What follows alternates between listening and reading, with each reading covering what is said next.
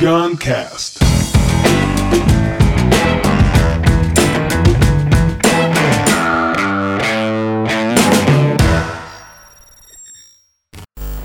Empresas que curam. Essa aqui é a capa da revista HSM, recente agora. A revista HSM é uma revista de negócios, assim, antiga e tal, e que ela vem ultimamente cada vez mais brilhante, assim. Eu leio faz tempo, mas ultimamente tem sido. E eles fizeram uma, uma questão, vê que interessante. Bia, tô com o Bianca Livre aqui, né? É, ele, eles me contaram lá que estão com um princípio recente de não ter mais aquela foto do herói na capa. Que revista de negócios tem esse clichê, tem a foto do. O CEO, sempre alguém, né? super. Eles agora pararam, algumas edições não. Agora é um conceito, não tem uma pessoa, entendeu? É um conceito e vamos ver vários pontos de vista sobre esse conceito. Legal, né? Muito legal. E uma empresa e uma- revista de negócios trazendo na capa, você acredita em empresas que curam? Quando eu vi, eu fiz, meu Deus, maravilhoso. Eu, eu, eu vou só dar um li, lida ampassando a primeira páginazinha assim. É um conceito que a turma chama em inglês Healing Organizations, organizações que curam. E o grande lance é a grande métrica de sucesso da organização que cura é como ela impacta a vida das pessoas não só os clientes, mas também os colaboradores, todos os stakeholders, todo mundo envolvido. Então, assim, quando fala muito em empresas com propósito, tá na moda, então empresas de impacto, é sempre para impactar o cliente. Mas tem que ficar muito atento como se o nível de, de impacto para fora, de amor para fora, tá igual para dentro. Para dentro tem que estar até mais. Porque como é que você vai você tem que estar transbordando, né, aquilo que você quer entregar, né? E aí ele fala que muitas questões acontecendo, né? É, perda de confiança instituições governamentais, é, questões climáticas e crise e tal, muito problema acontecendo, mas mesmo assim tem muitas empresas no Brasil e no exterior dizendo não, vamos curar nós mesmos, porque isso é business também Sim. é business. E o que está acontecendo é essa pressão por estrutura enxuta e por meta inalcançável, as empresas e pessoas estão cada vez mais doentes. É, eu frequento o mundo corporativo assim através das minhas palestras. Eu acho que eu frequento o filé mignon do mundo corporativo, assim, porque acho que talvez quem me procura, quem valoriza uma palestra de criatividade. Sim, já estão abertos já, uma tá coisa aberto esse assunto, nova, né? com Então certeza. eu tenho sorte de ver muitas organizações que estão na busca. Não é ainda que cura, mas não, cara, o- o- ser uma empresa que cura não é um estado final, é uma busca, é todo dia, entendeu? Até porque a doença muda, então tem que buscar Claro. nova cura, né? E eu queria só, antes de ver a opinião de vocês assim, ler aqui. Quer fazer o juramento da organização que cura?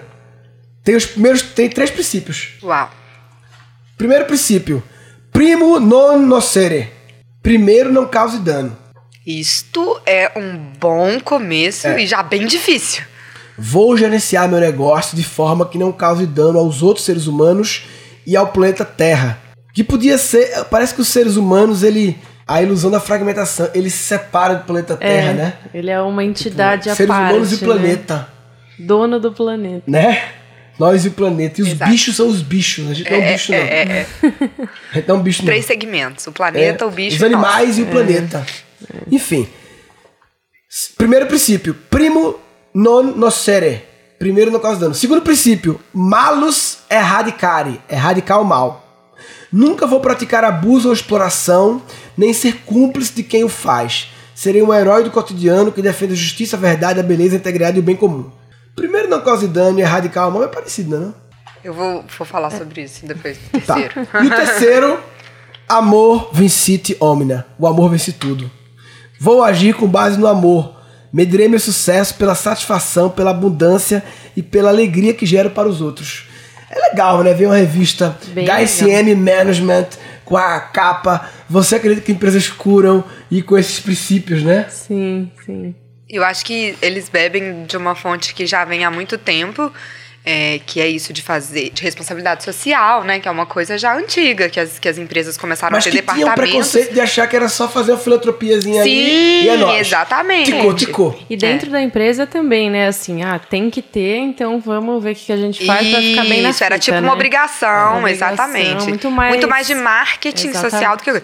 Então, é, é como eu falei, parece que vem disso daí, agora é, é, entendendo que isso tem um valor maior.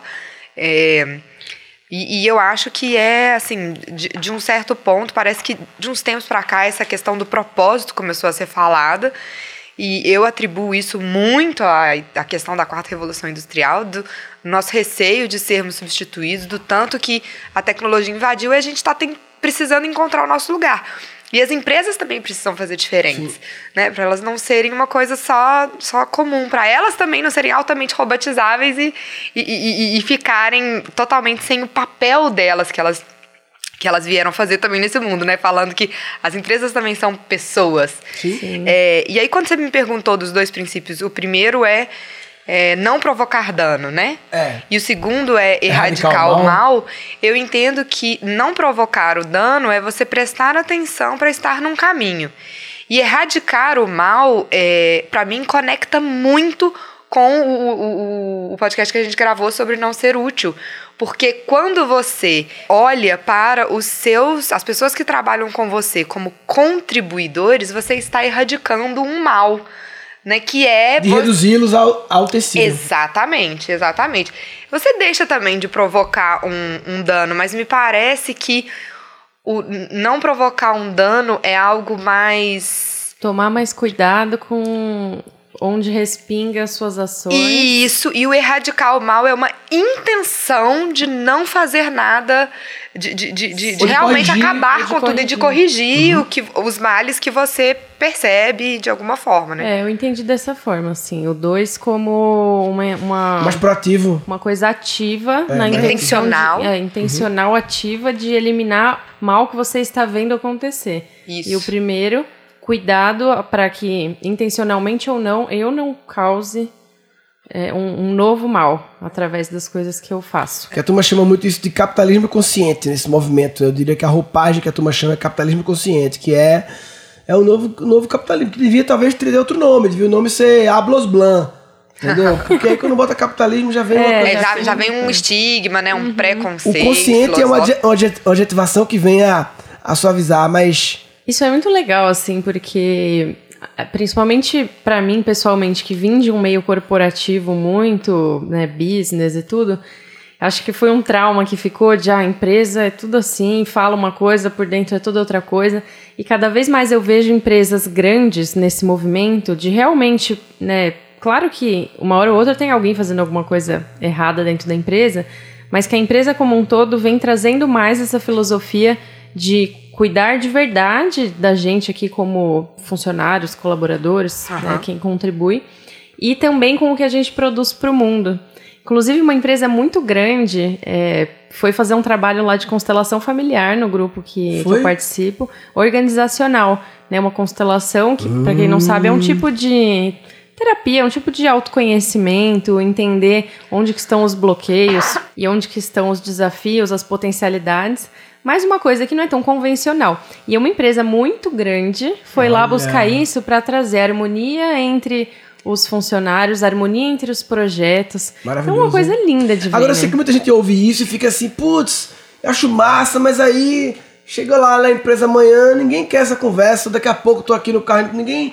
Essa conversa lá, a turma manda eu, vai focar na meta, como é que eu faço? Então, aí vem essa coisa que do, do, do, isolamento, né? Eu vejo muitas pessoas querendo fazer coisas diferentes no RC, no curso da gente é o que mais tem, né? Todo mundo ali tá despertando para querer fazer diferente, mas sente isolado e por isso esse momento que a gente tá buscando conectar mais as pessoas para que elas tenham mais poder uhum. mais apoio, mais grupo de apoio para realizar as paradas, né? É, e de novo assim, a, eu, eu ainda não vejo, não entendo a origem de, de, de uma visão tão dicotômica da vida, porque isso parece que de uns tempos para cá virou mais claro, assim, ou é um extremo ou é outro. Então veja, que você precisa cumprir metas, você vai precisar na sua vida pessoal ou na sua vida corporativa. Você tem que fazer isso. É uma questão de onde eu quero ir, porque senão a sua vida fica sem sentido. E eu acho que pior do que meta difícil é não ter meta. Quem não tem meta, o cara fica perdido. Exato, exato. Agora, isto não quer dizer que, que, que eu também não posso olhar para mim. E a empresa que cura é aquela empresa que mantém-se numa pressão saudável, exigindo um resultado, porque afinal de contas é para isso que você está ali uhum. naquele lugar. Uhum. mas que vai te dar um respaldo é, emocional e, e, e um colo para que você esteja saudavelmente capaz de, de superar aquele resultado. Porque o, o que me parece é que finalmente está se caindo a ficha em mais empresas de que a pessoa precisa ser vista e ouvida como pessoa para que o resultado para o qual ela se propõe aconteça. Integral, né? E ele é potencializado toda vez que eu tenho isso. Então, é, ah, ele. Não, mas para que, que você pensa que ah, a pessoa que está me oferecendo oportunidade de autoconhecimento, ela agora vai só passar a mão na minha cabeça, ela vai só ser minha amiguinha, uhum. minha colega. Gente, isso é uma não é dicotomia, é assim. não é assim, né? É. Não precisa e aí disso. que entra também a, a, criatividade para fazer essas mudanças, mesmo Sim. em ambientes que não são tão propícios. Sempre que houver um desafio de mudar, é necessário criatividade. Sim. Porque mudar significa novos problemas. E novos problemas não se resolvem com soluções, soluções antigas. Exato. Se resolve com a imaginação capaz de criar novas imagens e a coragem de colocar em prática para fazer a mudança. E sabe uma coisa que, claro que ajuda, né? Ter alguém ali que, que te apoia. Então, se tem alguém dentro da empresa que vira um apoiador, né, dessa sua Sim. nova ideia, é muito mais fácil. É, mas acho que uma coisa que ajuda também é você ver, conhecer histórias de pessoas que fizeram mudanças difíceis, né? É. Então você vê uma pessoa que fez uma grande mudança dentro de um serviço público. Sim. Dentro de uma instituição super tradicional. Você começa a ver essas pessoas que conseguiram trazer inovação dentro de contextos mais tradicionais, isso te anima. Você fala, meu, se aquela pessoa conseguiu fazer aquilo, por que, que eu não posso conseguir? Sim. Por que, que eu não posso trazer Exato. uma pequena. E não é claro. revolucionar a empresa Sim, que você não, trabalha. Claro. Começar com projetos, começar com um novo é. olhar, né? Que pode evoluir depois. O lance do curar, tem, a gente falou da ilusão da fragmentação, né? Nós, os outros bichos, planeta, planeta. Tem também a, a ilusão da fragmentação do vida pessoal versus vida profissional, né? Exato. né? Aí a, a pessoa tá com um problema foda com o filho, com o marido, com a mulher, não sei o que. Não, isso é a vida pessoal, você que se vire. É, né? É, é. A vida pessoal não tem nada a ver aqui. Você que tem que cuidar da sua vida e, pessoal. Gente, quem é o ser humano que realmente consegue fazer isso? É. É claro que, por exemplo, ontem eu, eu tive um desafio que foi botar dois meninos sozinha para dormir em horários diferentes, em momentos diferentes, e são dois bebês. Uma, uma tem dois anos e o outro tem dez meses, né? E aí eu utilizei o recurso da televisão para deixar a Elisa na televisão enquanto eu ia fazer o Felipe dormindo, que tem 10 meses, dando a mamadeira. Enquanto eu estava dando a mamadeira, eu estava pensando no problema que eu tinha, olhando uma câmera para saber se a Elisa ia sair do lugar e o que, que ia acontecer, o que, que ia fazer. E ao mesmo tempo pensando no trabalho. E naquele momento eu, eu fiz muito exercício de agora eu preciso me concentrar aqui. Por quê? Pensar no trabalho fazia o meu coração se acelerar de uma forma diferente, ia fazer com que o Felipe não dormisse, ia fazer com que toda a energia da casa se modificasse, uhum. né? Então, é óbvio que o exercício de dividir, ele vai ser necessário em muitos momentos, uhum. mas não existe um agora eu sou só pessoa é. e agora uhum. eu sou só profissão. Isso não existe. Sim. Né? Assim, eu acho que quanto mais a gente souber flu é, caminhar fluidamente entre esses dois universos, uhum. mais qualidade de vida a gente vai ter e mais bem-estar.